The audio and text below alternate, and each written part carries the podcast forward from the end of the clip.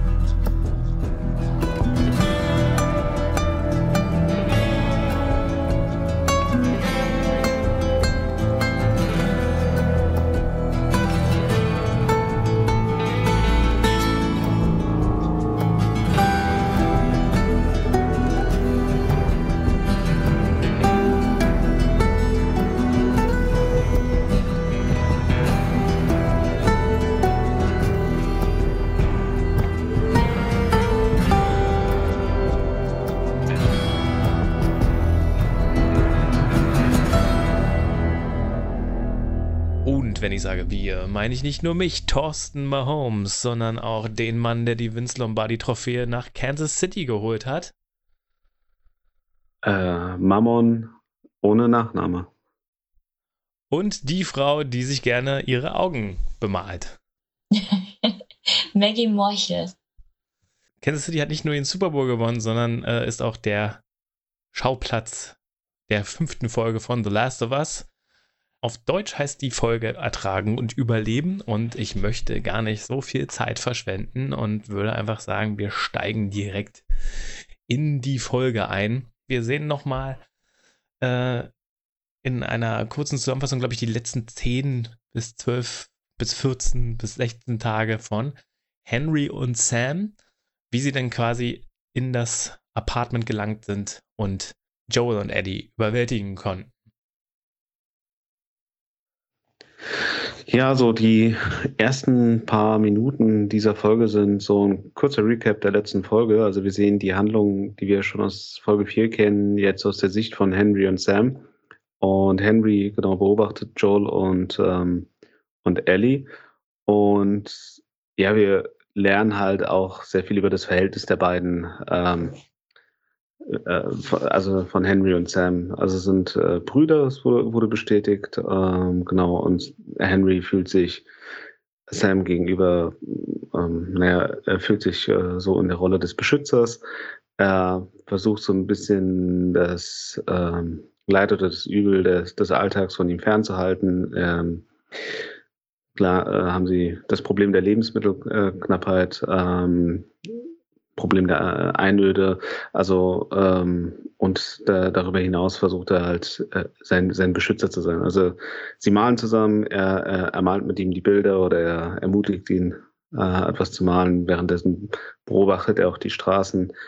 Und beide warten so auf die Rückkehr des Arztes. Ähm, und als dann die Vorräte zur Neige gehen und noch am elften Tag der Arzt nicht mehr kommt, wissen sie, okay, sie müssten jetzt ähm, ihre Unterkunft verlassen, was ein ganz guter Instinkt bei Henry ist, weil aus der letzten Folge wissen wir ja, dass äh, Rose, also ich nenne sie mal Rose, ähm, das Versteck äh, entdeckt und ähm, genau kurz bevor sie dann bei diesem äh, beim Versteck auftauchen, sind Henry und Sam schon auf dem Weg und ähm, wir sehen auch oder wir, ich weiß gar nicht, ob das so klar in der Folge ähm, gesagt wird. Aber Henry ist dann bewusst auf der Suche nach Joel und Ellie, weil er sieht, dass Joel die, ähm, die Aufständischen dort äh, in, der, in dem Waschsalon umgebracht hat. Und ja, der Feind meines Feindes ist mein Freund, denkt er sich, und deswegen suchen sie ganz gezielt nach den beiden. Und was auch tatsächlich wichtiges Feature in Anführungsstrichen ist, ähm, was glaube ich in genau dieser Apokalypse ziemlicher Nachteil ist, Sam ist ähm, taub. Also mindestens mal taub, deswegen auch quasi stumm. Die beiden können sich nur mit ähm, Zeichensprache so richtig verständigen. Und dem ja, Schreibbrett, was Sam um seinen Hals ähm, hängen hat, wo man immer so diese Seite abziehen kann. Das kennt man irgendwie, glaube ich, noch aus Kindheitstagen. Ich hatte auch so eins, wo er wieder die Seite löschen konnte. Und ähm, das ist so die Kommunikationsmittel. Und das ist, glaube ich, in der Apokalypse ziemlicher Mist, weil man doch auch viel darauf angewiesen ist, gerade in Bezug auf die Klicker, keine Geräusche zu machen, weil die auf Geräusche abfahren. Und wenn du selber nicht hören kannst, dann weißt du auch manchmal nicht, dass du gerade Geräusche machst. Also was mhm. genau ein Geräusch machst, wo trittst du hin, was auch immer. Du hast einfach nicht dann das Gefühl für deine Umgebung, um halt sicher zu sein. Also es hat auch, ähm, als sie dann ins Hochhaus gegangen sind, wo Joel und Ellie sich befinden, da hat dann auch Henry ähm, Sam darauf hingewiesen, dass er gerade Geräusche macht, weil er auf die Glasscherben, die Joel ausgestreut hat, auch draufgetreten ist. Und wie man sieht, er hat er es auch vor die Tür gelegt. Ja. Also was Mama in letzter Folge kritisiert hat. äh, das muss ich hier revidieren. Ja. ja. Also ich finde, sie haben es hier wieder geschafft, die beiden sehr sympathisch erscheinen zu lassen. Also, die hatten mich bei dem Moment tatsächlich, als er ihm die Stifte gibt und sagt, ja, hier sieht es noch ein bisschen trostlos aus. Äh, da, da hatten sie mich. Also da war ich dann voll bei den beiden dabei und ähm, konnte sehr schön Sympathie aufbauen. Und was ich auch ziemlich krass fand, war, waren die ersten Szenen, die man in der Folge gesehen hat, weil da hat man ähm, sonst hat man immer die Fedra gesehen als die brutal agierenden, die halt Leute hängen, um ihr sogenanntes Recht durchzusetzen, was sie in den Quarantänezonen hatten. Und hier war ja ähm, am Anfang der Folge das genau umgekehrt. Man hat gesehen, wie die Aufständischen schon die Kontrolle über die Fedra gewonnen haben und die brutalst niederschlagen und erschießen und keine Ahnung was. Und ich dachte mir so, das ist so widerlich irgendwie, wie Menschen mit Menschen umgehen, egal ob das jetzt die Fedra ist, ob das die Aufständischen sind. Ich meine, es gibt von uns einfach nicht mehr so viel, also von den Menschen. Und dann bringen die sich alle so auf bestialische Art und Weise um und machen dann noch Hetzjagd auf Kinder, weil nichts anderes sind die beiden. Ja, also also es wird uns natürlich auch deswegen leicht gemacht, weil Sam ist acht, würde, sagt er, glaube ich, in, in, der Folge. Und ja, Henry, also viel älter als Ellie ist er auch nicht. Vielleicht also 17, 18 vielleicht, hätte ich ihn geschätzt. Ja, gut, das kann sein. Also er ist auf jeden Fall sehr viel jünger als Joel, aber äh, gut, ja. Äh, ja. Nee, ich, ich hätte jetzt auch äh, ihn aber eher auf 30 geschätzt, aber ich bin auch sehr schlecht, was Alter angeht. Also ähm, ich, könnte, ich könnte jetzt nicht äh, im Supermarkt arbeiten, ich würde kleinen Kindern Alkohol verkaufen, weil ich es nicht besser wüsste. Oh, ich sehe gerade, äh, in, in dem Spiel ist er 25 und Sam ist 13. also Sam ist fünf Jahre jünger in hier, also, also dann ist er doch 20 vielleicht, wenn man das jetzt so runter übersetzt. Von 25 ja. auf 20 und 13 auf 8. Ja, ja. Also jedenfalls noch relativ jung. Aber gut, wenn er 30 wäre, würde er tatsächlich ein bisschen vielleicht sogar was dran ändern. Aber ich hatte das Gefühl, dass er eher auch so 20 sein soll. Ja, gut, wenn er so eine gute Verbindung zu Kathleen's Bruder hatte, eine so gute Verbindung, um ihn verraten zu können, wie wir später ja erfahren, ähm, dann müsste er vielleicht doch auch älter sein wurde ja in der letzten Folge schon angedeutet, dass er wohl was mit dem Tod von ihrem Bruder zu tun hat. Das wird jetzt hier nochmal bestätigt. Offensichtlich hat er, äh, also der Bruder war so der, der John Connor quasi, der, der alle inspiriert hat als Anführer gegen die Herrschaft dazu rebellieren und ja, Henry hat ihn wohl an die Fedra verpfiffen und deswegen ist, äh, wer ist sie nochmal? Kathleen. Kathleen.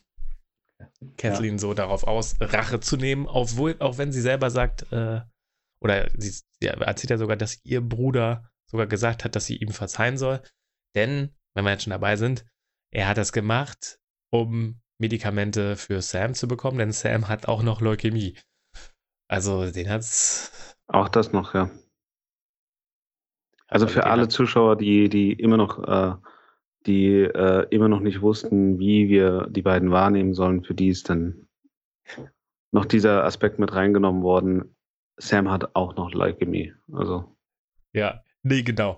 Und äh, wie gesagt, er hat vorher die, diese Schießerei im Waschsalon beobachtet. Das äh, sehen wir dann, wie du schon erwähnt hast. Und jetzt sind sie zu Joel und Ellie und haben sie aufgesucht. Und übrigens, was, um was nachzureichen, ich habe die Folge nochmal gesehen. wir haben ja so ein bisschen über den Fitnesszustand von Joel gemutmaßt. Es wird tatsächlich gesagt, dass sie im 33. Stockwerk sind. Also die Häme von Ellie, dass er jetzt schlapp gemacht hat und nicht mehr weitergehen konnte, war ein bisschen übertrieben. Weiß nicht, wer schon mal von euch 33 Stockwerke hochgegangen ist. Ich nicht. ähm, ja, dann gibt es eben diesen Mexican, ja, ist kein richtiger Mexican Standoff, sie werden einfach nur bedroht äh, mit, mit Waffen und recht schnell, das finde ich aber ganz gut, können sie sich dann doch irgendwie darauf einigen, dass sie jetzt nicht ähm, sich gegenseitig äh, überfallen und erschießen. Ich glaube, Joe sieht auch, naja, das ist ein Kind und offensichtlich ja, offensichtlich möchte der jetzt auch nicht hier unbedingt, dass alles losbricht. Das fand ich ganz, ganz cool. Und ja, letztendlich schließen sie sich dann so ein bisschen zusammen. Ja, was auch äh, wirklich lustig ist, ist, dass Joel diese Bedro das Bedrohliche aus seiner Stimme nicht rausfiltern kann. Also er kann keine Situation deeskalieren. Also ähm, das fand ich persönlich ziemlich lustig. Also ähm, als Ellie dann auch noch erwähnt hat, dass Joel immer wie ein Arschloch klingt. Und selbst dann ja. konnte er es nicht ablegen. äh, das hat aber auch, das war so eine schöne äh, eine Charakterbeschreibung. Er, er, ist halt immer ein Arschloch. Und ähm, wir, wir, wissen ungefähr, was ihn äh, so hat werden lassen aber das dann auch, eine, äh, also das dann so in dieser Situation zu sehen, okay, wenn, wenn er jetzt stirbt, dann, dann akzeptiert er das einfach, aber er, er ist, er ist Joel ist Joel und Joel äh, ändert sich für niemanden. Ja, das war tatsächlich ganz lustig, ja. Mm, ja, letztendlich ist dann so der, der Deal, den sie abschließen. Äh, Henry kennt den Weg nach draußen, nämlich durch die Tunnels. Und Joel ist derjenige, der den Weg freischießen kann.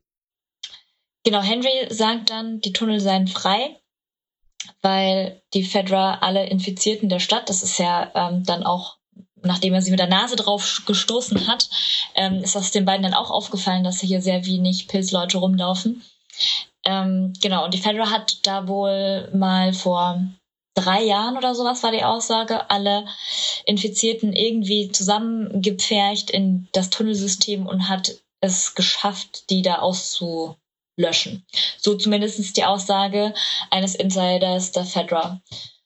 Und genau, deswegen sei es relativ sicher, durch die Tunnel zu gehen, obwohl alle Leute da noch sehr viel Angst davor haben. Und wenn wir uns nochmal an die letzte Folge zurück erinnern, ist, glaube ich, diese Angst nicht vollkommen unberechtigt, ähm, nachdem sich da der Erdboden schon so oder der Teerboden schon so gewölbt hat und auch ja, Joel traut dieser ganzen Sache nicht hundertprozentig. Aber trotzdem machen sie sich dann auf, eben durch dieses Tunnelsystem raus aus der Stadt. Wir erfahren auch, warum, also woher diese Informationen kommen, also und warum auch Joel dann natürlich so misstrauisch ist. Äh, denn Henry gesteht ihm, dass er ein sogenannter Kollaborateur war oder ist und äh, da das ein feststehender Begriff ist, äh, weiß äh, anscheinend auch Joel direkt, was gemeint ist. Und was gemeint ist, ist, dass wahrscheinlich Leute, die mit der Fedra, Fedra zusammenarbeiten und quasi so ein bisschen die gemeine Bevölkerung ausspitzeln. Und das hat mich tatsächlich ein bisschen daran erinnert, äh, als vor zwei Folgen wurde ja gesagt, die Nazis sind an der Macht. Und das ist ja, also auch wenn es jetzt keine wirklichen Nationalsozialisten sind, aber diese Methode natürlich, da irgendwie seine äh, also von den Leuten, die man kontrollieren will, dann noch welche zu selektieren, mit denen man zusammenarbeitet, um Informationen zu kriegen und noch mehr Misstrauen in der Bevölkerung zu schüren. Das ist ja eine gängige Methode, sage ich mal, bei solchen autoritären Regimen. Ja, Stasi war so mein Gedanke. Ja, oder Stasi, genau. Und ja, das soll uns eigentlich auch ein bisschen sagen, ne? der Henry so, so, so nett scheint er nicht zu sein. Ja gut, also ja. Ähm, zum einen stimmt das, aber zum anderen kriegen wir ja dann noch mal äh, ein bisschen Background-Geschichte zu ihm. Also für alle, die äh, bei denen sein Ansehen gelitten hat äh, nach dieser herzerwärmenden Einführung äh, durch diese durch diese Aufdeckung äh, kommt dann ja halt auch der der Hinweis, warum er zum Kollaborateur geworden ist. Er hat es ja ganz uneigennützig für seinen für seinen Bruder gemacht. Ähm, er brauchte die Medikamente, um seine äh, um die Leukämie seines Bruders zu behandeln und entsprechend musste er Menschen verraten. Was natürlich so ein bisschen on the nose ist, wie, wie ich fand. Also man versucht halt diesen Charakter wirklich so, so ähm, gut wie möglich darzustellen, äh, wo man dann aber hinterher, vielleicht nicht ganz so subtil, aber so äh, zur Frage gebracht wurde, ist ein Menschenleben, wenn es das eines Kindes ist, mehr wert als das vieler anderer oder eines großartigen Anführers. Ähm, genau. Also in dem ersten Moment, wo, wo dann ähm, wo wir dann äh, erfahren, dass er ein Kollaborateur ist, ja klar, hat man, hat man sich gedacht, okay, so gut wie er ist, äh, wie er sich immer gibt oder wie er dargestellt wurde, ist er nicht, aber ja, das kann man sich jetzt überstreiten, ob das dann wieder einkassiert wurde. Ja, also er hat es ja auch selber in den Kontext gesetzt. Also er hatte ja offensichtlich, ähm, war das eine Person, die ihm auch sehr viel bedeutet hat. Also er hat gemeint, der, dieser Mensch, den er da verraten musste, in Anführungsstrichen, war einer, den er sehr geschätzt hat, der ein durch und durch guter Mensch war. Und äh, weil ja diese Krebsmedikamente so selten sind, ähm, hat die Fedra ja auch einen hohen Preis von ihm verlangen können, damit er die bekommt. Also ähm, eine der wichtigsten Personen des Widerstandes gegen ein Krebsmedikament, von dem es offensichtlich in ähm, dieser Apokalypse kaum mehr etwas gibt. So. Und ja. es war sein Bruder. Und deswegen hat er sich wohl gesagt, ja, kein Preis ist zu hoch, ich besorge das für ihn. Offensichtlich gibt es ja auch keine Eltern mehr oder keine sonstigen Verwandten, die sind zu zweit. Ähm, es gibt da niemanden sonst, der irgendetwas für diesen Jungen tun kann. Ja, also dann gehen sie auch relativ schnell in die Tunnels, die kommen dann in so eine ja, in so eine postapokalyptische Kita. So fand ich das zumindest. Und wir haben immer wieder so Szenen, in denen Ellie und Sam äh, zusammen in diesen einen Comic lesen. Da kommt ja dann auch dieser, dieses, dieser Spruch Endure and Survive äh, drin vor. Das scheint ja irgendwie das Credo da in diesem Comic zu sein. Klingt mir ein bisschen so nach so einem Propagandaheft. Aber gut. Und ja, letztendlich äh, werden dann auch Joel und Henry so ein bisschen warm miteinander. Die machen sich dann eben zusammen da auf den Weg durch die Tunnels. Ich, war, wir können so ein bisschen gerne auch ein bisschen springen oder ihr könnt mal sagen, was ihr noch so wollt, worauf ihr noch so hinaus wollt.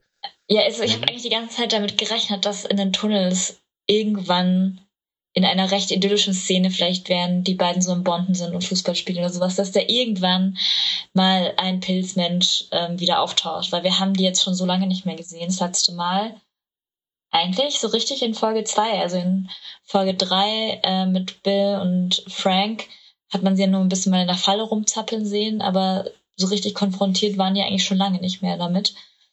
Und deswegen haben wir eigentlich die ganze Zeit damit gerechnet, okay, jetzt kommen sie, wenn sie jetzt die Tür aufmachen, ist vielleicht ein Klicker da oder keine Ahnung was. Also das, das war so ein bisschen, wo ich dann schon fast gedacht habe, jetzt wird's aber doch mal langsam Zeit, dass da mal ein bisschen Pilz-Action wieder ähm, ist. Ja. Ähm, und nicht immer nur Gerede, Gerede, ähm, Bonding, Bonding. Klar ähm, bringt es uns den Charakteren, also den Vieren tatsächlich ein Stück weit näher. Man sieht auch, wie Ellie so ein bisschen mit dem anderen Kind ähm, Bond ist ja auch total wichtig für Kinder, dass sie, also Ellie ist jetzt nicht mehr ganz Kind-Kind, ähm, aber dass sie halt auch in solchen harten Situationen noch irgendwie ein Spiel zueinander finden oder keine Ahnung was ist, ist ja einfach auch nicht gut für Kinder, nur mit Erwachsenen zusammen zu sein. Und anscheinend hat auch Sam zum ersten Mal seit Monaten wieder gelacht, was für Henry ein total toller Moment war, wo auch das Gespräch mit ähm, Joel unterbrochen hat, weil er das Geräusch schon so lange nicht mehr gehört hat. Also. Das ist dann so das, was man sagt, okay, ja, das ist auch schön, aber so ein bisschen die Pilz-Action habe ich zu dem Zeitpunkt vermisst und habe schon gedacht, oh Gott, wenn die jetzt das in der Folge nicht noch irgendwie bringen, ja, ich muss sagen, für mich hat das aber eigentlich ganz gut funktioniert. Ich war im Gegensatz zur letzten Folge, wo ja auch so irgendwie eigentlich die, die Stimmung so erzeugt werden sollte, ja, Joe und Eddie müssen sich jetzt verstecken, weil überall auf den Straßen wird nach ihnen gesucht. Also da fand ich, die konnten sich da relativ einfach bewegen und, und hier hat es für mich aber funktioniert, dass ich wie du meinst, so, ach, da kommt bestimmt gleich ein Klicker oder oh, irgendwie gleich muss was kommen. Also da hatte ich diese Anspannung, hat sich tatsächlich ein bisschen auf mich übertragen. Und äh, das fand ich eigentlich ganz gut und auch dieses Fußballspielen und so, das war eigentlich ganz, ich finde, also ich finde das ganz gut und ähm, letztendlich entlädt sich ja dann die Spannung, wenn, wenn sie da äh, auf diesen Scharfschützen treffen. Also kann jetzt sagen, ob er wirklich ein Scharfschütze ist, aber sie kommen ja dann irgendwann aus, auf der anderen Seite aus dem Tunnel wieder raus und dann werden sie beschossen von diesem Wohnhaus aus. Da wird dann die Idylle gestört. Also was, was ich in der, äh, in der äh, Szenerie äh, in dem Tunnel ganz interessant fand oder ganz interessant gefunden hätte, ist, wenn man ähm, herausgefunden hätte, was den Menschen, äh, mit den Menschen dort passiert ist, weil man das hier nicht genau weiß. Also es werden Mutmaßungen angestellt. Also Joel sieht das ganz pragmatisch, da hat irgendjemand gegen die Regeln verstoßen und äh, dann wurden alle infiziert. Aber das würde ja dann trotzdem heißen, dass dann irgendwelche Klicker da rumlaufen. Ähm, was ja nicht der Fall ist. Diese Tunnel sind einfach leer. Und vielleicht werden wir irgendwann nochmal die, die Antwort auf die, auf die Frage erhalten, aber das hätte ich jetzt zum Beispiel ganz, ganz cool gefunden, da die Antwort drauf. Äh, das, das Bonding, ich muss sagen, äh, in dieser Folge ging mir das so ein bisschen auf die Nerven. Ähm, ich habe hab auch tatsächlich darauf gewartet, dass die äh, Pilzmenschen kommen und äh, so die Idylle äh, stören, aber ähm, es war nicht so schlimm wie bei der letzten Folge, wo ich wirklich ähm, zwei, dreimal geschaut habe, wie, wie lang denn die Folge noch geht, sondern äh, das, das war hier schon sehr, sehr viel besser. Aber trotzdem, ähm, es kann auch sein, dass wir jetzt die fünfte Folge haben. Also wir haben jetzt so die Hälfte der Serie hinter uns und wir lernen immer noch neue Leute kennen. Und ähm, die neuen Leute kennen, die äh, lernen die Figuren kennen, die wir schon länger kennen. Also das heißt, da werden Beziehungen aufgebaut und das heißt, die Serie ist immer noch am, äh, am sich entfalten und ähm, ja, wir haben halt die Haupthandlung, aber gut, ähm, ansonsten noch sehr, sehr viele Nebenhandlungen. Von daher war ich dann auch froh, dass dann ein bisschen, als dann die Action losging, äh, der Scharfschütze oder sagen wir mal der Schütze, so scharf hat er nämlich nicht geschossen, als der Schütze dann die Gruppe ins Visier nimmt. Und ja, wir, wir finden ja dann doch recht schnell raus, dass er gar nicht vorhatte, sie zu töten, sondern sie einfach nur ein bisschen in Schach halten wollte. Also vielleicht äh, ist, er, ist er ein richtig guter Schütze. Hat immer schön ja. daneben geschossen. Genau, ja. Weil er hat nach vorne geschossen, also vor äh, die Gruppe, damit sie nicht weitergehen. Und dann auch hinter die Gruppe, als sie sich wieder zurückziehen wollen, damit sie nicht fliehen können. Und ja, also ich habe es dann so interpretiert, weil man ja dann hinterher äh, rausfindet, dass er mit Kathleen in Kontakt stand. Er sollte, er sollte auf sie warten, weil Kathleen wie eine richtige Psychopathin äh, Henry selbst töten wollte. Ja, so muss, so muss das sein, ja. Äh, und ja, also wir sehen dann auch so ein kleiner Schockmoment. Ja, Schockmoment, was nicht, aber dass es natürlich ein alter Mann ist und kein, weiß nicht, Ex-Navy SEAL-Typ, den man da irgendwie, äh, den man einfach sterben sehen will, sondern Joel hat ja auch ein bisschen Gewissensbisse, ihn da abzuknallen. Aber macht das letztendlich natürlich. Und äh, ja, dann, dann geht so richtig die Action los, wenn dann nämlich äh, Kathleen und ihre Mannen kommen und äh, ihren Fahrzeugen dann die anderen Fahrzeuge aus dem Weg räumen und quasi auf die, sich auf die Jagd nach Henry, Sam und dann letztendlich auch Ellie begeben. Wobei die sich eigentlich nur in einem Auto verstecken. Und offensichtlich ist Kathleen auch ein bisschen schwerhörig, denn wenn sie da mit ihm redet, dann müsste sie eigentlich hören, dass er da hinter dem Auto sitzt. Also, fand ich ein bisschen, ein bisschen komisch. Vielleicht hat sie auch nur so getan. Ne? Ähm, letztendlich will sich dann Henry stellen, ähm, im Austausch dafür, dass die beiden Kinder eben gehen können. Und da sagt er noch so, ja, komm, Ellie, renn mit Sam davon.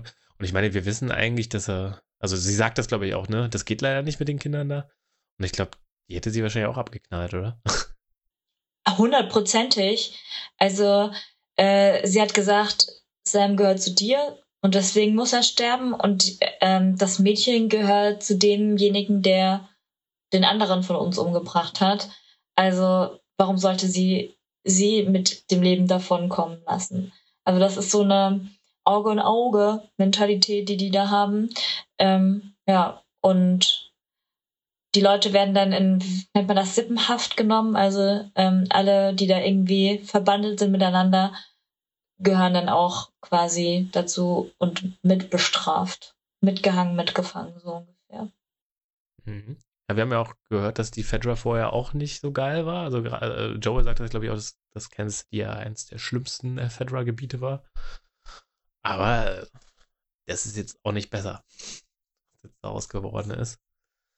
Um, ähm, letztendlich löst sich die Situation aber auf durch ja ein bisschen den T-Rex äh, am Ende von Jurassic Park, denn das kommen die Pilzmenschen Ex Machina aus dem, aus dem Boden, ist nicht ganz Ex Machina, weil wir natürlich das vorher schon angedeutet bekommen haben, mehrfach in der Folge durch den, das mit den Tunnels und eben auch in der letzten Folge durch den Boden. Und äh, dann bricht so die Hölle los. Und ich sag mal, Maggie, dann, was du wolltest, hast du dann aber richtig bekommen. Ich meine, es war so offensichtlich, wir haben den, den Hinweis der letzte Folge schon bekommen von diesem sich bewegenden Boden.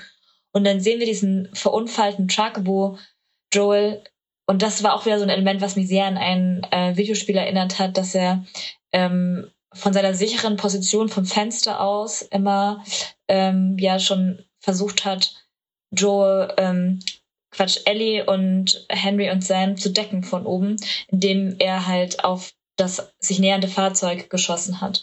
Und das ist ja dann in das Haus gefahren.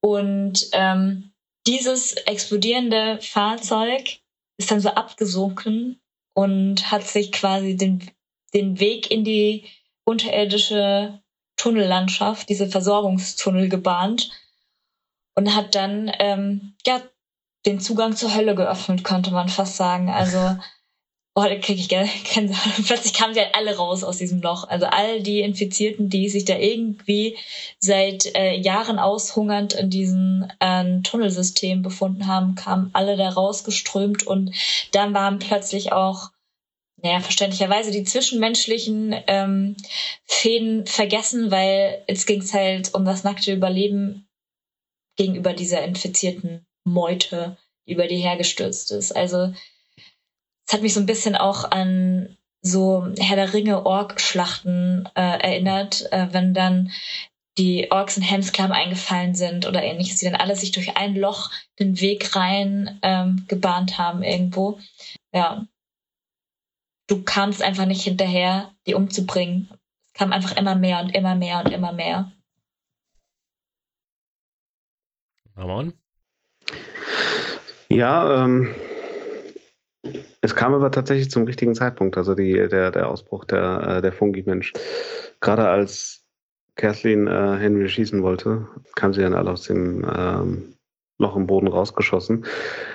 Äh, ich fand es trotz allem ziemlich beeindruckend, ähm, das CGI. Ähm, es kann sein, dass dadurch, dass wir auch ein großes Feuer in der Szene haben, äh, dass dann alles dann doch nochmal ein bisschen realistischer aussah oder man dann nicht zu sehr auf äh, Details geachtet hat.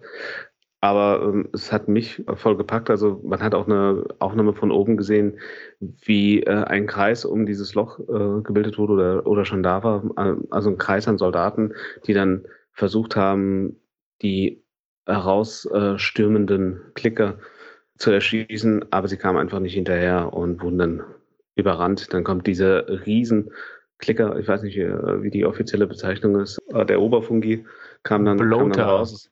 Der Bloater, ja, kam, kam raus und äh, hat erst sich äh, Gehör verschafft und fing dann auch an, die Leute in Stücke zu reißen. Also es war unglaublich brutal und ähm, wer dann immer noch Wünsche übrig hatte, da, für den gab es dann auch das kleine Mädchen mit dem, äh, mit dem Pilzgesicht, ähm, was dann sich auch noch wie ähm, der Exorzist fortbewegt hat und Jagd auf Ellie mhm. gemacht hat in das Auto ge gekrabbelt ist, äh, wo sie sich versteckt hat. Also das fand ich schon äh, ziemlich creepy.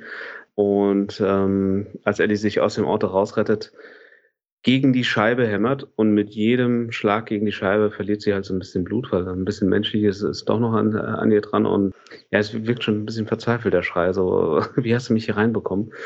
Ähm, ja, es war unglaublich äh, ekelhaft, äh, schrecklich und äh, ziemlich aufregend. Also äh, die Szene fand ich schon ziemlich gelungen.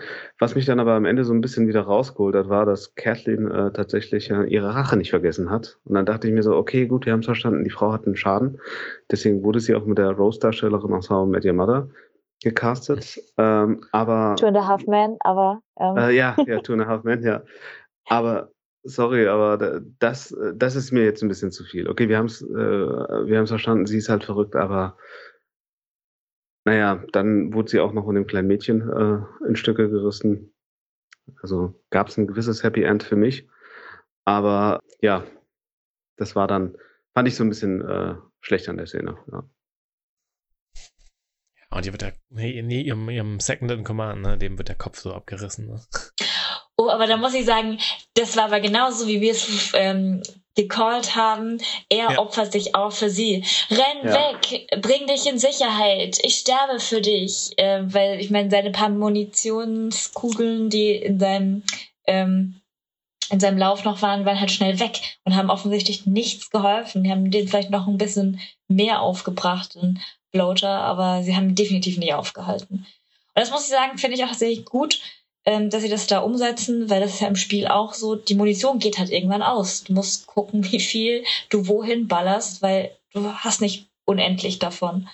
Ähm, weil in manchen, weiß nicht, Kriegsfilmen oder sowas hat man ja das Gefühl, die Leute müssen nichts nachladen und haben unendliche Waffenarsenale und Munitionsarsenale. Und das, ja, mhm. war halt dann auch sehr schnell da erschöpft. Also die konnten sich nicht dieser Masse an ähm, Pilzmenschen erwehren. Womit auch? Ja. Ich hatte gerade nochmal nachgeguckt, wegen den Special Effects. Also es sind wohl größtenteils Prosthetics, also Masken eher. Aber natürlich würde auch CGI mit drüber gelegt werden. Der Bloater zum Beispiel hat der Mensch offensichtlich einen 40 Kilo Anzug getragen, aber der wurde dann eben noch größer in CGI gemacht und so. Aber wie gesagt, ich fand es visuell auch sehr gut. Der Greg, Craig Mason, der einer der Showrunner hat, die Szene übrigens zu Herr der Ringe verglichen, mit Herr der Ringe verglichen, also Maggie da. ähm, und äh, das hatte ich auch gedacht, äh, anscheinend ähm, Soldat James Ryan ist auch eine Inspiration für diese, für die ähm, Scharfschützen-Szene von ähm, von Joel, also der, das Gewehr, wenn er da die einzelnen wegzieht, er ist, da gibt es am Ende von Soldat James Ryan auch im Kirchturm sitzt der da auch und dann sieht man das auch immer durch seinen Sniper-Scope, äh, durch das Fernrohr quasi, wie die abgeschossen werden. Das ist da wohl inspiriert. Und das Haus ist inspiriert von ähm, Psycho. Was irgendwie wiederum äh, Inspiration ist von irgendeinem so Bild von Edward Hopper. Genau. Also da, wo die Mutter eben drin wohnt, bei Psycho. Ja, ganz interessant, ja. Und hat irgendwie dazu beigetragen, dass das natürlich eine coole Szene war. Ich fand tatsächlich auch, dass Joel wie jemand schießt, der im Notfall nochmal einen alten Speicherstand laden kann, weil er schießt schon teilweise recht. Also er muss ein sehr guter Schütze sein, weil er so viel Vertrauen hat, dass er teilweise ja auch äh, in, in, die Nähe von Ellie quasi schießt und, und dann ähm, teilweise gute Headshots eben abliefert. Also da habe ich auch gedacht, krass, der hat Vertrauen in sich. Ja, okay, um, jetzt verstehe ich das mit dem alten Speicherstand. Ich dachte, hä? Aber ja, okay. Ja, so, so schießt man, wenn man, äh? wenn man zur Not nochmal neu laden kann. also die, die Henry und Sam waren dann auch unterm Auto und da hat Ellie sie gerettet, hat er mit einem Messer da äh, das niedergest äh, die, die Pilzmenschen niedergestochen und das ist auch tatsächlich das, was man, ähm, das, was man im Spiel lernt. Die ähm, Klicker bringst du am effektivsten mit den Nahkampfwaffen mit einem Stich in den Hals um. Ähm, ja, weil du dann dich anschleichen kannst. Also da, du kommst leise ran und bringst sie dann halt mit dem Messer besser um, als irgendwie eine Schusswaffe oder eine, eine Schlagwaffe oder sowas benutzen. Hm. Mich nur dran erinnert. Ah, sehr gut. Ja, aber letztendlich kommen unsere vier dann doch zunächst mal heile da raus aus der Situation und äh, überqueren diesen Fluss. Das ist auch James Ryan, Soldat James Ryan. Die müssen ja auch über diese Brücke da am Fluss und wollen dann die Brücke dann äh, in die Luft sprengen, fällt mir gerade so auf. Und, ähm, oder gab es dann, das war, im Prinzip fliehen sie dann, ne? Ja. Und, ja, äh, genau, dieser, dieser, dieses Kind, was wir vorher gesehen haben, das, das killt ja dann auch Kathleen, ne? Das war ja dieser ja. Kindklicker. Ja. ja. Und ja, was sie dann eben später eben machen, äh, sie treffen sich dann eben in diesem Motel und machen eigentlich so ein bisschen miteinander aus, dass sie jetzt zu viert weiterziehen und dass Sam und Henry erstmal mitkommen nach Wyoming. Ist ja auch ein großer Bundesstaat, das ist viel Platz für alle. ja, ähm, das äh, ist auch so ein Callback an, äh, an die ähm, an die Mitte der Folge, wo Henry halt äh, fragt oder beziehungsweise vorschlägt, dass sie zusammen äh, durchs Land ziehen können, weil sie sich ja gegenseitig helfen können. Was Joel erstmal ablehnt und Ellie sagt dann, ja, das macht er immer. Erst sagt er nein und dann irgendwann erweicht sich sein Herz. Und äh, genau das passiert jetzt. Ja. Genau, das sollte passieren, aber ähm, letztendlich, äh, als ähm, Ellie und Sam dann noch Comics lesen zum Einschlafen und während Joel und Henry schon so ein paar Pläne schmieden, ähm, da kommt es dann eben zu einer, ja, es ist schon ein, ein, so ein kleines Klischee, aber ich fand es hier trotzdem ganz gut, nämlich wir erfahren, dass Sam gebissen wurde. Und das fand ich insofern auch ganz gut, weil äh, die Szene, als sie da unter dem Auto lagen, das sah schon auch so aus, als ob die da. Also es hat mich ein bisschen an Game of Thrones äh, Staffel 8 erinnert, wo wir bei The Long Night immer wieder äh, auf unsere Hauptfiguren, die also die übermannt wurden von diesen ganzen ähm, White Walkern. Und wir haben immer ihre Hände wackeln sehen, aber letztendlich äh, ist keiner von denen zu Schade gekommen, äh, zu, zu Schaden gekommen. Und ich habe gedacht, das machen sie jetzt hier auch echt, überleben die alle. Das also schon so aus, als ob der fast gebissen wurde. Aber nee, sie machen es nicht, sondern tatsächlich wurde Sam gebissen. Und ja, Ellie sagt ihm ja dann, dass sie immun ist oder schreibt es ihm vielmehr. Und äh, das fand ich sehr schön, diese kindliche Naivität, dass sie sich in die Hand schneidet und eben sagt, mein Blut kann heilen und dann auf die Wunde legt. Das hat mir sehr gut gefallen, weil das Kinder machen würden. Er hat mein ähm, Freund auch gesagt, naja, das bisschen Blut wird nicht helfen. Ja, die haben ja vorher wirklich eine sehr schöne äh, Konversation miteinander, wo sie über Angst reden, wo Sam, ja. wo Sam dann auch ähm, Ellie fragt, ob sie denn nie Angst hat und sie dann meint, naja, also Angst hat sie vom Alleinsein, was mich schon äh, ziemlich berührt hat und ähm, wo Sam dann auch so explizit nachfragt, bevor man seine Wunde sieht oder seine Bisswunde sieht, ähm, ob sie glaubt, dass man auch wenn man äh, sich verwandelt hat, immer noch der derselbe Mensch ist oder ob man noch da drin ist. Ähm, klar hat man sich dann gedacht, okay, wahrscheinlich ist er, wurde er gebissen oder ja. oder, oder, oder wir kriegen Flashback, wo wir gedacht, sehen, wie seine ähm, Eltern äh, gebissen wurden. Aber ja, als man dann seine Wunde gesehen hat, ja, war es halt schlimm, weil man sich gedacht hat, okay, der, der kleine Junge hat Angst und ähm, er bittet ja dann Ellie auch noch, mit ihm zusammen wach zu bleiben. Und äh, da, da mich, hat es mich halt komplett erwischt. Also. Ja, war richtig, äh, war richtig furchtbar irgendwie. So, ich habe gedacht, er, er fragt wegen seines Bruders, äh, weil er vielleicht mitbekommen hat, dass, dass der irgendwie gebissen wurde oder sowas. Aber nee, er hat wegen sich selbst gefragt und ähm, ja, wir wissen ja auch, warum er bittet, dass Ellie mit ihm wach bleibt, weil die Verwandlung so 12 bis 24 Stunden dann dauert. Bis sich von den Gliedmaßen zu den, zum Gehirn weiter, ja, weiter fortsetzt. Gliedmaßen ja. ist er ja auch ein bisschen kleiner, da dauert es vielleicht nicht so lange. Mhm. Ne? Ja. Fand ich auch, äh, das war tatsächlich auch sehr herzerweichend. Ähm, muss ich wirklich sagen. Also später habe ich mich dann so ein bisschen gefragt, ob das an sich so eine gute Idee ist, so, wenn man zwei offene Wunden so aufeinander hält. Ich glaube, sie hat auch das Messer genommen, mit dem sie vorher diese Pilzmenschen abgestochen hat. Ja. Also vielleicht hat sie ihm auch eigentlich nur den Rest gegeben. wenn man jetzt äh, schießt sein will, aber äh, aber es war trotzdem in dem Moment so, dass ich mich schon gefragt habe, na, so leicht wird es wahrscheinlich nicht sein, aber ich wollte es eigentlich glauben. Ich wollte, dass das hilft, dass ähm, hatte da vielleicht so kurz diese kleine Naivität von den beiden auch drin. Ähm, ja, also hat mich, äh, das hat mich tatsächlich auch sehr doll bekommen, hat schön auf die Tränendrüse gedrückt. Tränendrüse, und, ja. ja. Und ja, am nächsten Tag sehen wir eben, wie er eben dann da sitzt. Ellie ist äh, doch eingeschlafen. Langsam, glaube ich, immer so ein Running Gag. Äh, Letztes Mal ist sie ja im Auto eingeschlafen, nachdem sie gesagt hat, dass sie nicht müde ist und hier hat sie es dann doch auch nicht ausgehalten und nähert sich ihn, ihm eben von hinten. Und das finde ich auch ganz.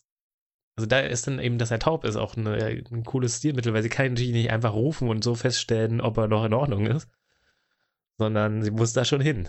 Und ja, letztendlich greift er sie dann an, weil diese kindliche Naivität, diese Hoffnung, das hat offensichtlich nicht funktioniert. Marmon. Ja, ja, sehr, er greift sie an, so, sobald er sie sieht. Also ja, es mal, wie du sagst, es macht Sinn, äh, dass er gehörlos ist. Deswegen kann er sich auch nicht wie ein normaler Klicker orientieren, weil die machen das ja mit Schallwellen. Als er sie sieht, greift er sie an. Sie flüchtet dann ins andere Zimmer, wo dann Henry und Joel sich gerade ausruhen. Also, wo wir bei Gehörlosen sind. Also, es ist schon die zweite Szene, wo Joel nichts mitbekommt. Also, ich meine, er kriegt kaum was mit vom Schrei von Ellie, sondern erst als sie in das, in das, in seinen äh, Ruheraum äh, reinfällt. Er versucht dann, seine Waffe zu schnappen, aber Henry ist schneller als er. Gut, er ist auch 20 circa. Und Henry hält ihn in Schach und nach kurzem Zögern oder Wahrscheinlich hat er auch gar nicht mehr gewusst, was er, was er noch machen kann. Erschießt Henry dann seinen eigenen Bruder, also den Bruder, für den er, wie wir in der Folge erfahren, extrem viel geopfert hat. Dann gibt es noch so einen kleinen Austausch zwischen Joel und, und Henry, wo Joel ihn dann die Waffe abnehmen will, weil er weiß, der ist jetzt komplett äh, unzurechnungsfähig. Da hatte ich, muss ich aber auch sagen, in dem Moment auch gar, gar nicht so viel Angst um Joel und Ellie, weil ich mir gedacht habe, okay, in so einer Situation wird Henry wahrscheinlich nur noch eine Sache machen, sondern äh, uns sich selbst erschießen, was er, was er, was er dann auch gemacht hat. Äh, das kam leider, also es kam nicht überraschend, war aber leider deswegen nicht äh, minder, minder traurig, äh, sondern äh, im Gegenteil, man hat es kommen sehen und dachte sich so, ah nee, mach's bitte nicht und dann ja, erschießt er sich vor den beiden. Ja. Äh, das fand ich übrigens extrem gut. also nicht, dass er sich, also nicht der Inhalt, aber dass sie eben nicht ja, ich habe nur in der ersten Folge erwähnt, 20 Jahre haben wir jetzt diese Pilzapokalypse. Die beiden sind davon, also die haben das von Anfang an miterlebt quasi, sind da groß geworden und da ist es dann halt, wenn dein Bruder infiziert wird, da kannst du dir nicht erlauben, dann irgendwie rumzuheulen und zu sagen, ey, bitte mach's nicht, ich liebe ihn so sehr, vielleicht haben wir noch eine Hoffnung. Nee, da ist dann halt die Handlung, die man machen muss, den halt abzuknallen. Und, und dann wiederum meine ich jetzt nicht, dass man dann so abgeklärt sein muss, dass man das einfach so wegsteckt, sondern dann kommt eben die nächste Konsequenz. Da kann ich schon verstehen, dass man dann quasi nicht mehr mit sich äh, selbst klarkommt und sich dann eben ja selber richtet. Und ja, vom Storytelling ist es natürlich auch insofern ganz clever, dass, dass wir jetzt nicht die nächsten Folgen ihn als Häufchen Elend dann mitschleppen. So. Also das ist jetzt einfach jetzt rein praktikabel ähm, so gewesen. Und ja, deswegen fand ich das äh, sehr gut, dass sie das so gemacht haben. Ähm, jetzt nicht, weil ich jetzt wirklich glaube, dass jeder so abgehärtet sein muss. Also ich kann mir schon vorstellen, dass auch Leute sagen, nee, ich kann, kann das einfach nicht. Also ich glaube, ich selber könnte das nicht.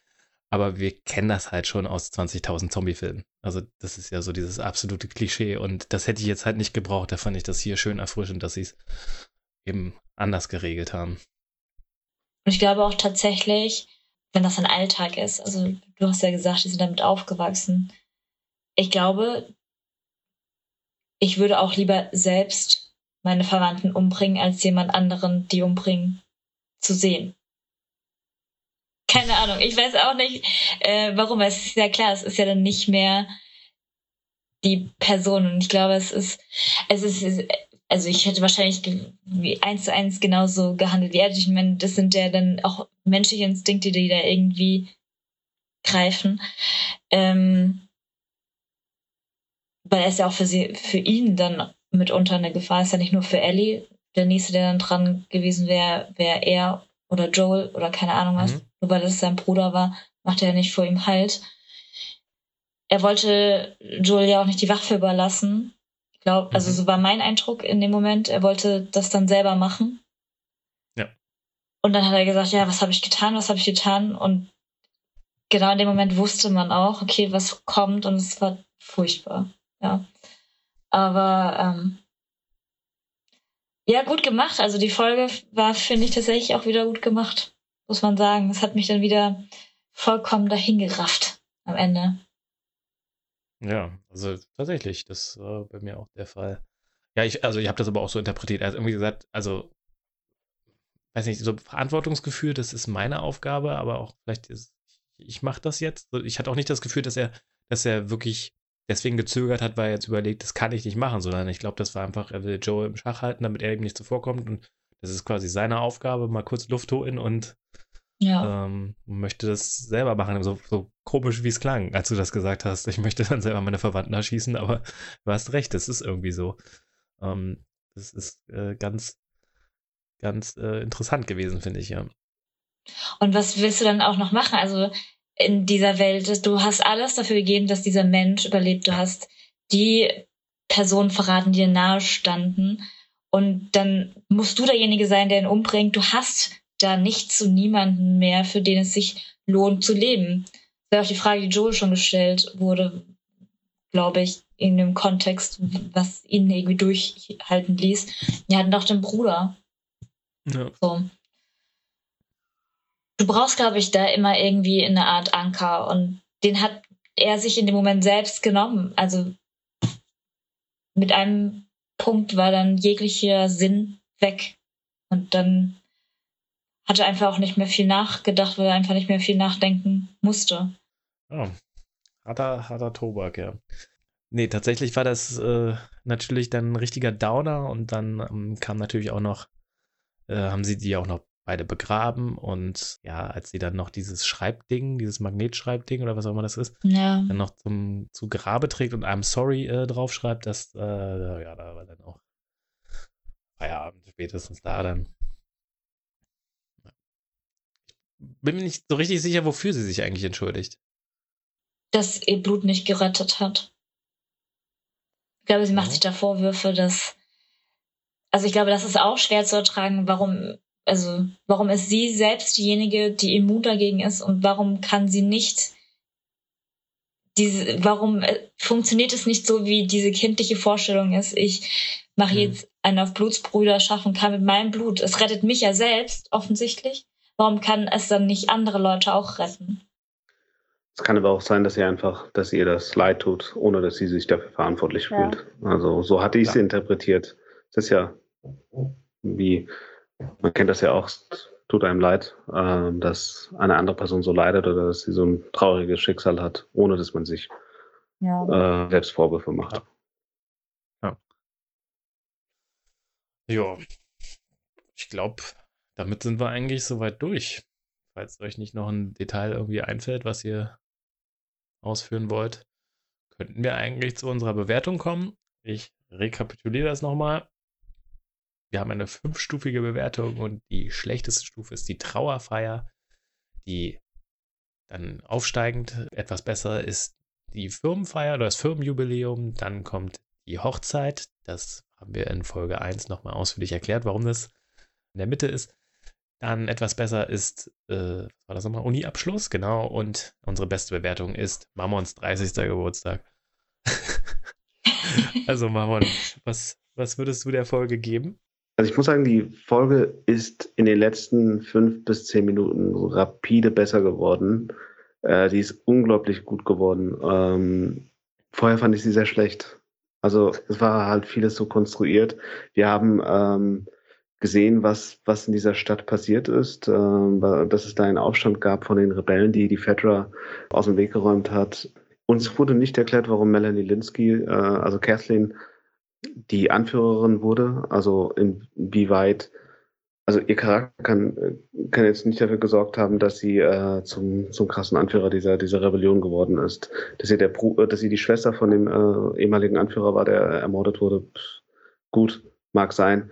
Aber das bringt dich auch nur zu einem gewissen Punkt weiter. Dass der eine Bärtige, ich weiß seinen Namen nicht mehr, sich für sie geopfert hat, das konnte ich auch überhaupt nicht verstehen. Also diese ganze Handlung, die muss man so akzeptieren, wie sie einem präsentiert wird. Und das fiel mir wirklich schwer.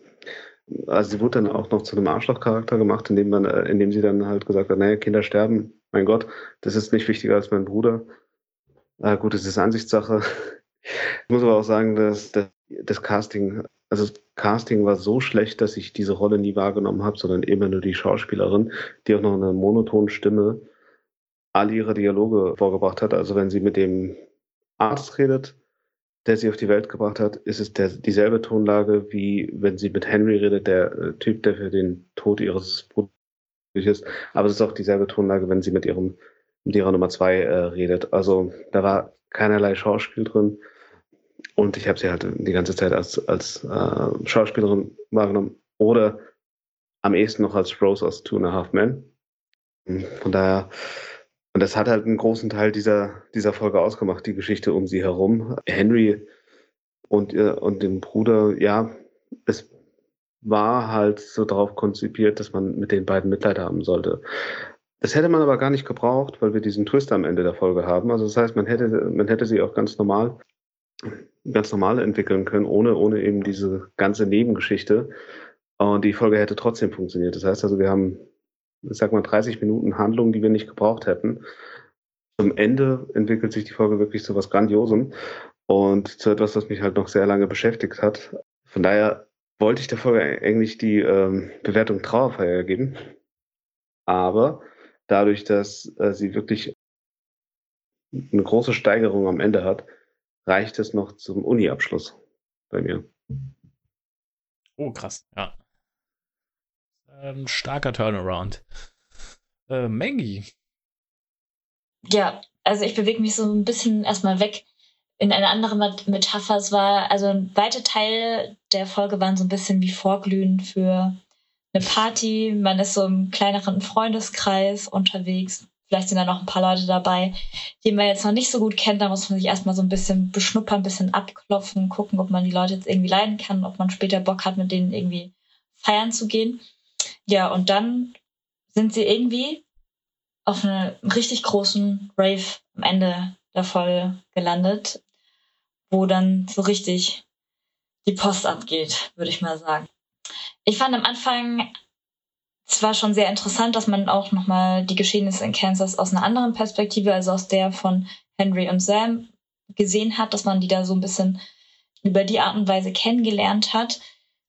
Dann hat aber diese ganze Tunnelgeschichte und dieses ganze, wir reden miteinander und wir bonden miteinander, hat sie dann doch ein bisschen hingezogen, wo ich eben, wie vorhin schon gesagt, immer wieder dachte, okay, jetzt muss aber wieder ein bisschen Action kommen, weil ja, mhm. die letzte Folge war jetzt ja auch nicht so super actionlastig, bis auf diesen Schusswechsel, den wir da hatten.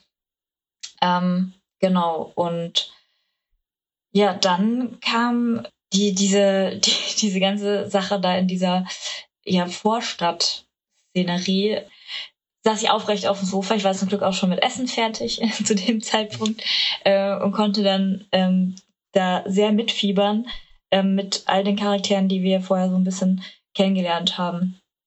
Und dann, als man dachte, ja, jetzt haben sie das geschafft, jetzt sind sie dieser Riesenmeute irgendwie entkommen und können sich erholen für den nächsten Part dieser ja, kräftezehrenden Reise. Ich meine, jetzt müssen sie zu Fuß weiter. Dann kommt dieser krasse Downer mit, mit dieser Infektion. So es hat in dieser Folge, finde ich, auch so ein paar Sachen angerissen mit, ja, wie, es gibt ja kein Schwarz oder Weiß, es sind ja alle Personen, haben so viele Dinge gemacht, mussten schwierige Entscheidungen treffen, die nicht nur sich, sondern dann auch andere Menschen beeinflusst haben. Und tatsächlich auch ganz persönliche Entscheidungen, wie ich helfe meinem Bruder, haben dann auch gesellschaftliche Auswirkungen, weil dann halt eine Schlüsselfigur aus einer gesellschaftlichen Bewegung verraten wird. Also das fand ich irgendwie schon ganz spannend. Also um in unserer fünf Punkte Skala zu bleiben, habe ich am Anfang gedacht, ja, es ist eher so hm, bisschen weiter unten auf der Skala, aber letztendlich bin ich tatsächlich auch bei 455 oder in dem Fall unserem Uni-Abschluss. Ja, wir sind uns da eigentlich einig bin auch beim Uni-Abschluss. Ich fand aber die Folge tatsächlich vorher auch nicht so schlecht. Also, also jetzt, ich bin jetzt nicht von, von Trauerfeier zum Uni-Abschluss gekommen. War eigentlich vorher so, weil so Firmenfeier bis Hochzeit so irgendwie. Und äh, mich hat das eigentlich ganz gut gefesselt. Ich hatte irgendwie auch Bock drauf, so ein bisschen äh, darauf. Klar, dass dann irgendwann die, die Klicker kommen und so. Und ich habe die auch ein bisschen früher erwartet. Ich habe gedacht, dass die Folge durchgehend ein bisschen actionreicher ist, aber das hat mich dann irgendwie doch nicht gestört. Ich fand diese Anspannung, die habe ich halt irgendwie gespürt. Deswegen fand ich das ganz gut. Ähm, meine Kritik ist eigentlich hauptsächlich, die ich habe, ist eigentlich wieder auf die Serie bezogen. Wir haben schon wieder zwei Figuren innerhalb von kürzester Zeit äh, vorgestellt bekommen, die ich viel sympathischer finde als die Figuren, mit denen wir jetzt hier noch die ganze Zeit rumhängen. Ähm, oder, oder, zumindest die mir näher ans Herz gehen. Und ich frage mich die ganze Zeit, wann, wann kommt jetzt endlich der Moment, wo ich noch mehr mit Joel und Ellie, also wo die mir mal wenigstens so ans Herz gehen wie jetzt Bill und Frank oder ähm, Henry und Sam. Also das, das fehlt mir irgendwie noch ein bisschen. Und ich hoffe nicht, dass das jetzt auch der Modus operandi wird, dass wir jede Folge irgendwie zwei Leute eingeführt bekommen und die Folge endet damit, dass der eine eine unheilbare Krankheit letztendlich hat, der andere ihn erschießt und sich selber umbringt. Weil das war ja bei Bill und Frank eigentlich auch so. Natürlich ein bisschen anders, aber vielleicht finden sie ja noch eine dritte Variante, wie man das so ähnlich machen kann. nee, also das, das wäre natürlich jetzt ein bisschen doof, wenn das jetzt so, so weitergeht.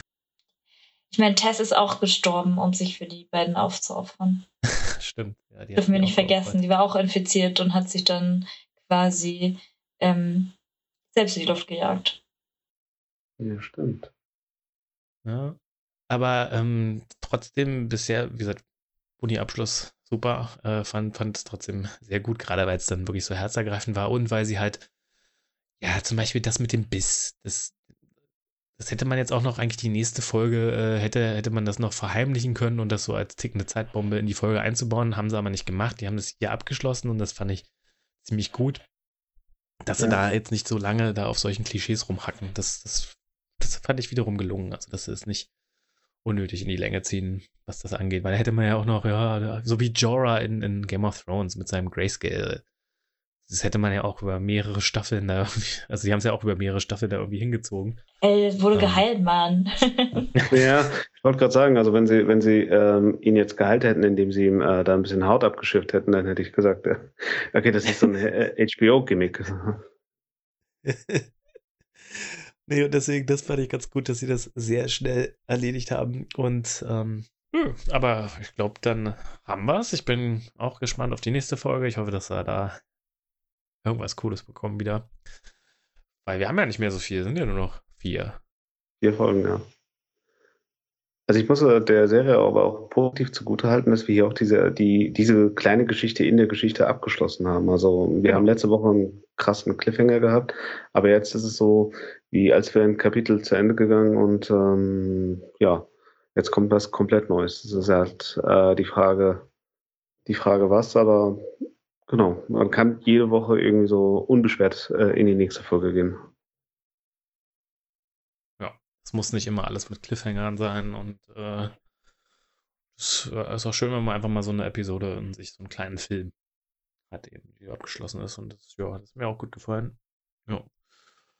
Gut, aber in diesem Sinne, ich bedanke mich für alle, also bei den allen Zuhörern für die Aufmerksamkeit. Ich bedanke mich bei euch beiden, dass ihr so schön mit mir diskutiert habt. Wenn ihr uns unterstützen wollt, dann könnt ihr uns bei Instagram liken und zwar unter Josef der Podcast einfach suchen. Ja, oder bei Spotify oder wo auch immer ihr das jetzt hört, Apple Podcast, äh, da kann man bewerten. Um, oder liken, Empfehlungen schreiben, äh, vier Sterne Kommentare machen, was weiß ich. Oder am besten einfach Leuten erzählen oder per WhatsApp teilen oder wie auch immer. Irgendwelche Sachen werdet ihr schon finden. Da würden wir uns sehr freuen, damit unsere Zuhörerschaft weiter steigt. Nee, in diesem Sinne verabschiede ich mich mal wieder mit einem fröhlichen Fungi Ole und wir hören uns nächste Woche. Bis dahin, ciao. Ciao.